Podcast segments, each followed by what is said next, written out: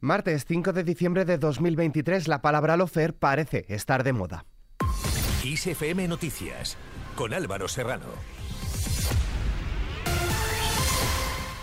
¿Qué tal? Como hemos dicho, la palabra lofer parece estar de moda y es que está siendo utilizada como arma política tanto por el gobierno como por la oposición para conseguir así controlar el discurso y sus derivaciones en política. Para aclarar, lofer puede traducirse como la instrumentalización de la justicia o al revés, la judicialización de la política. En primer lugar, el gobierno acusa con este término al Partido Popular. Me parece que no hay caso más paradigmático de lofer y de politización de la justicia en España que este secuestro en el que tiene sumido el Partido Popular al Poder Judicial. La pregunta yo creo que tiene una respuesta bien sencilla, por eso digo que no hay que hacer un croquis. Cinco años de, gobierno presidido por el malvado Sánchez a, ojos del Partido Popular y de Vox, cinco años de bloqueo. Estas han sido las palabras del presidente del gobierno Pedro Sánchez. Y es que este lunes se cumplían cinco años desde que finalizara el mandato de los componentes del Consejo General del Poder Judicial y el gobierno ha redoblado la presión para su renovación a una oposición que endurece su negativa. Gobierno y Partido Popular han evidenciado que están lejos de un acuerdo con Pedro Sánchez acusando a los populares del OFER por politizar la justicia y estos exigiendo que acepte a reformar la ley judicial para sentarse a negociar el Partido Popular exige que Pedro Sánchez acepte reformar la ley judicial y ofrezca garantías al respecto para sentarse a negociar la renovación. Tras pactar el PSOE la ley de amnistía con el independentismo catalán, la formación de Alberto Núñez Feijóo endurece su posición respecto a la renovación del Consejo, pues en la anterior legislatura los populares sí se sentaron a negociar sin que hubiese una reforma ya pactada y estuvieron a punto de cerrar un pacto que se truncó por la supresión del delito de secesión y la reforma de la malversación y es que los populares no se fían ni un pelo del jefe del Ejecutivo, así lo ha confirmado el portavoz de la formación, Borja Semper, quien ha avisado de que no se sentarán a hablar si el Gobierno y el PSOE no aceptan el planteamiento de su partido. Mientras tanto, el ministro español de Presidencia, Justicia y Relaciones con las Cortes, Félix Bolaños, achaca a la falta de liderazgo del presidente del Partido Popular, Alberto Núñez Feijóo, la falta de acuerdo en el último intento de hacer un año de renovar el Consejo General del Poder Judicial y confía en que se abra ahora una nueva etapa en la que las relaciones se vayan normalizando. Y por su parte, el comisario de Justicia, Didier Reinders, ha llamado de nuevo a las fuerzas políticas en España a renovar con urgencia el Consejo General del Poder Judicial e iniciar inmediatamente después el proceso de reforma del sistema de selección de los vocales, dejando claro que ese es el proceso que, prefiere Bruselas, pero que está abierto a examinar soluciones alternativas si el acuerdo entre partidos es empezar por una reforma que desbloquee la situación. Pedro Sánchez ha continuado analizando la situación y se ha hecho una pregunta al respecto. Vamos a ponernos en un futurible. Mm, ¿Y si ganamos las elecciones en 2027, qué va a hacer el Partido Popular? Eh, ¿Y, si el, ¿Y si gana el Partido Popular y Vox y nosotros no ganamos en 2027, ¿le va a pedir al Partido Socialista que haga lo que ellos no hicieron en la oposición? En el lado contrario nos encontramos la acusación con la palabra de moda de estos últimos días por parte del Partido Popular al Gobierno en relación a la amnistía. La mesa del Congreso va a tener la oportunidad de calificar una ley que nunca debería haber sido tramitada. Una ley como ustedes saben, la ley de amnistía, a la que nos vamos a oponer con toda la contundencia. Una ley que el propio Partido Socialista, Pedro Sánchez y todos sus ministros, los anteriores y algunos de los actuales, consideraban que no podía tramitarse porque era manifiestamente inconstitucional. Y es una obviedad que es manifiestamente inconstitucional. Estas han sido las palabras del popular Borja Semper y ahora escuchamos la posición del presidente del gobierno al respecto. Efectivamente, de la convivencia nos beneficiamos todos. Eh, y en segundo lugar, porque estamos reincorporando al sistema político español a formaciones políticas que desde el 2017 han tenido una actitud, una conducta absolutamente ajena al sistema político español. El que se incorporen a hacer política, aunque sea desde los márgenes, pero dentro del sistema político, a mí me parece que evidentemente fortalece a la democracia española. Y es que el Congreso se prepara para poner fecha al primer debate de la proposición de ley de amnistía registrada por el PSOE y también para que el Pleno decida sobre la creación de las tres comisiones de investigación que los socialistas aceptaron el pasado mes de agosto a cambio del voto de los independentistas catalanes de Esquerra Republicana de Cataluña y Junts para hacerse con la mayoría en la mesa de la Cámara. En medio de la polémica, Cuca Gamarra ha realizado estas declaraciones. Hoy hemos podido ver nuevamente un ejercicio de la mentira por parte del gobierno socialista. Dos veces eh, el ministro Bolaños ha dicho que eh, Europa no tenía nada que decir ni tenía ninguna preocupación en relación a la ley de amnistía. Dos veces ha tenido que la Comisión Europea desmentirle. Primero el portavoz de la propia, del propio comisario y hoy el mismo comisario, hasta que por fin eh, el ministro Bolaños ha tenido que reconocer que efectivamente ha mentido y que hay dudas y hay preguntas a las que tienen que dar respuesta.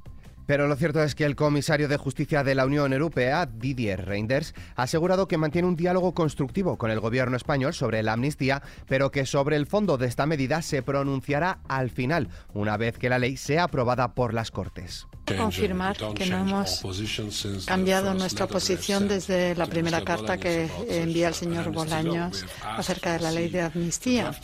Pedimos eh, recibir el borrador, así se hizo, tenemos el texto en nuestras manos, el texto se trató en el Parlamento, mandamos unas preguntas y nos alegra haber entablado un buen diálogo con el gobierno español, con las autoridades españolas acerca del contenido del texto, de manera que continuamos el diálogo. Es un proceso interno en España España. En primer lugar, habrá que ver qué tipo de decisión tomará el Parlamento español. Siempre hemos dicho que el asunto catalán es un asunto español que se resolverá eh, ajustado a la Constitución española y al final eh, del proceso habrá una evaluación de la Comisión. Solo será al final del proceso cuando eh, veamos el texto final adoptado por el Parlamento.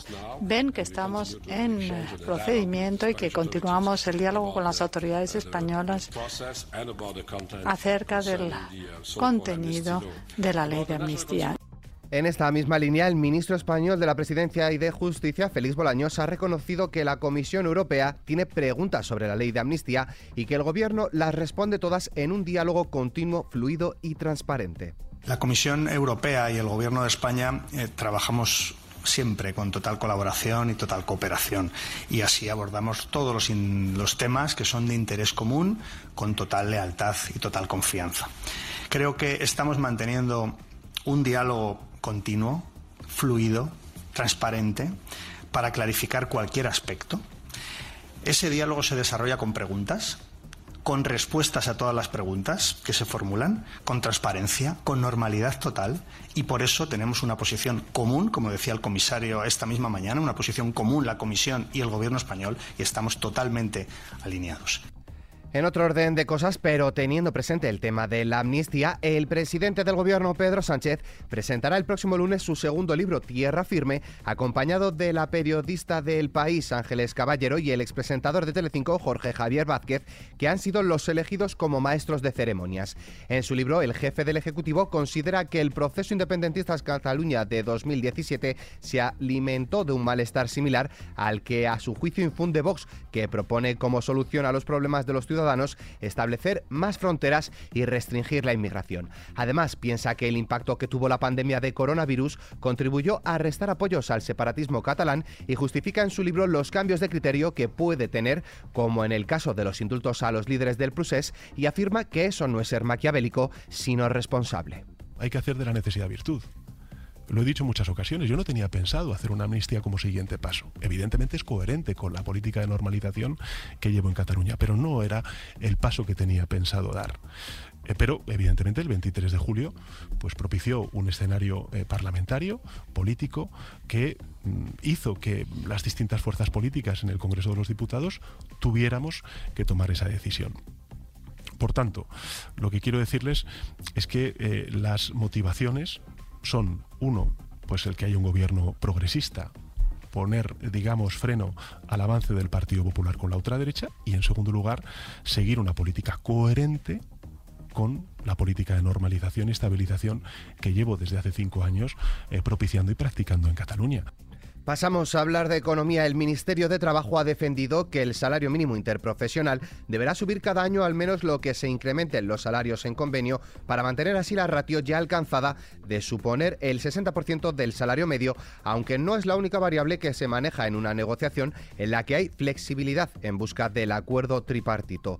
Por otro lado, la vicepresidenta segunda y ministra de Trabajo y Economía Social, Yolanda Díaz, ha afirmado que la vicepresidenta primera y titular de Economía, Nadia Calviño, defiende un modelo de recortar derechos en el subsidio por desempleo y destaca que esa medida en España solo la ha adoptado el Partido Popular. El debate es legítimo, en todos los gobiernos es legítimo, hay modelos de protección diferentes. Yo lo que creo es que no ganamos nada como país penalizando, como hizo el Partido Popular, y sí mejorando las políticas activas de empleo, porque esta es la clave.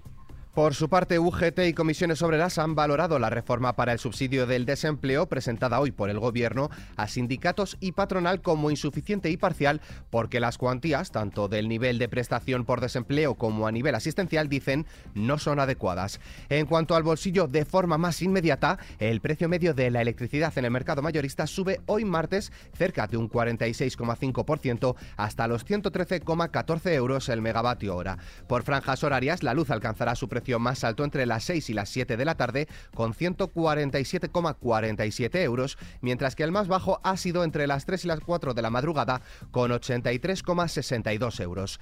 En clave social, la OCDE publicará hoy los resultados del informe PISA 2022, que mide los conocimientos y habilidades del alumnado de 15 años en matemáticas, lectura y ciencias en más de 80 países, incluida España, y que será el primero que reflejará en qué medida ha impactado la pandemia en la escuela. El programa para la Evaluación Internacional de Estudiantes, en el que España participa desde el 2000, se realiza cada tres años en los centros educativos públicos y privados para conocer en profundidad el rendimiento escolar en tareas que se consideran relevantes para la vida cotidiana. Y para los más afortunados, la DGT inicia a las 3 de la tarde de este martes el dispositivo especial de tráfico preparado para el puente de la Constitución y la Inmaculada. Se esperan casi 8 millones de desplazamientos de largo recorrido por carretera. En cuanto a las relaciones internacionales, el Gobierno de España y Reino Unido han retomado en Málaga los contactos de cara al acuerdo sobre Gibraltar, casi una semana después de que el ministro de Asuntos Exteriores, José Manuel Álvarez, y su homólogo británico, David Cameron, se reunieran para constatar avances en el mismo, aunque reconociendo discrepancias en cuanto a la fórmula de uso conjunto del aeropuerto, que es uno de los últimos aspectos que les separan de poder tener un pacto definitivo. Terminamos con el tiempo. Este martes se espera que la situación en la península y Baleares se estabilice, aunque en el Cantábrico Oriental, Pirineos, nordeste de Cataluña y norte de Baleares se espera un ambiente nuboso con chubascos. También son probables las precipitaciones al final del día en el cuadrante suroeste peninsular. En cuanto a las temperaturas, se espera un descenso en la mayor parte del país, salvo en el tercio sureste y en Canarias. Con el parte meteorológico nos despedimos, pero la información continúa puntual en los boletines de XFM y como siempre ampliada aquí en nuestro podcast XFM Noticias. Con Susana León Garabatos en la realización, un saludo de Álvaro Serrano, que tengáis muy buen día.